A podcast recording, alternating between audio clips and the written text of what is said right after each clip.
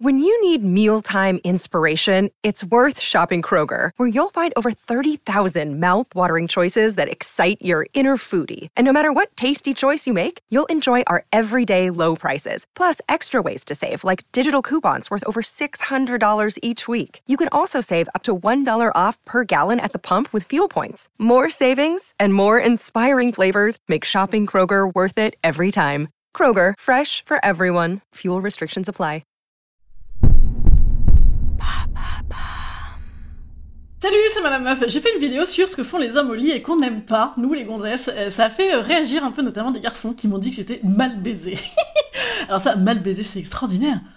Mais par qui? De toute façon, j'ai bien compris, messieurs, que c'est toujours de notre faute parce que soit on est frigide, on fait les étoiles de mer, soit on l'ouvre et alors là, on est des grosses salopes. Écoutez, messieurs, j'ai l'impression que tout ça vous fait très très peur. J'ai envie de démystifier pour vous qu'est-ce que c'est d'être une féministe au lit. Définition de féministe, personne qui milite pour, Inch'Allah, un jour atteindre l'égalité entre les femmes et les hommes. Donc au lit aussi, absolument, nous réclamons l'égalité dans les culottes. Donc on a un- en fait un projet de plaisir sexuel partagé, vous voyez?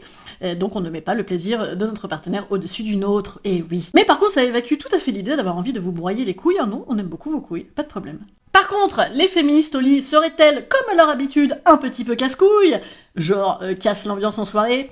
Peut-être. Oui, c'est vrai qu'on n'est pas toujours OP. Voilà. Moi, moi j'ai quand même très envie de combattre ce mythe de la femme disponible en permanence avec un vagin fraîcheur mon savon, mythe qui s'est accroché à des années de attention, gros mot, patriarcat Et oui, qui nous a dit qu'il y avait un devoir conjugal, hein, et qu'il y avait un besoin nécessaire et supérieur des hommes, hein, sinon euh, les couilles, à pu. Et bien ça c'est terminé. Mais c'est pas grave, hein. on parle donc toujours d'égalité, de plaisir sexuel partagé. Dans les autres clichés sur les féministes il y a euh, femme dominatrice.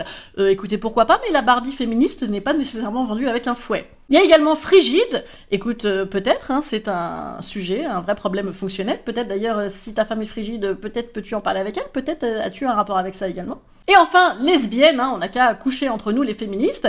C'est une option, absolument. Mais la sororité n'implique pas nécessairement de se mettre des doigts dans la chatte. Donc en fait, moi j'aime bien dire que être féministe au lit, c'est connaître son plaisir, en parler, le partager, voilà. Et donc une, une femme qui sait ce qu'elle veut, je pense que ça fait pas débander les hommes. Si? Certains? Bichon Remarque, c'est pas très grave parce que cela non plus, on n'a pas du tout envie de se les taper. Par contre, si on dit non, c'est non. Et oui, les masculinistes, d'accord? Ça marche.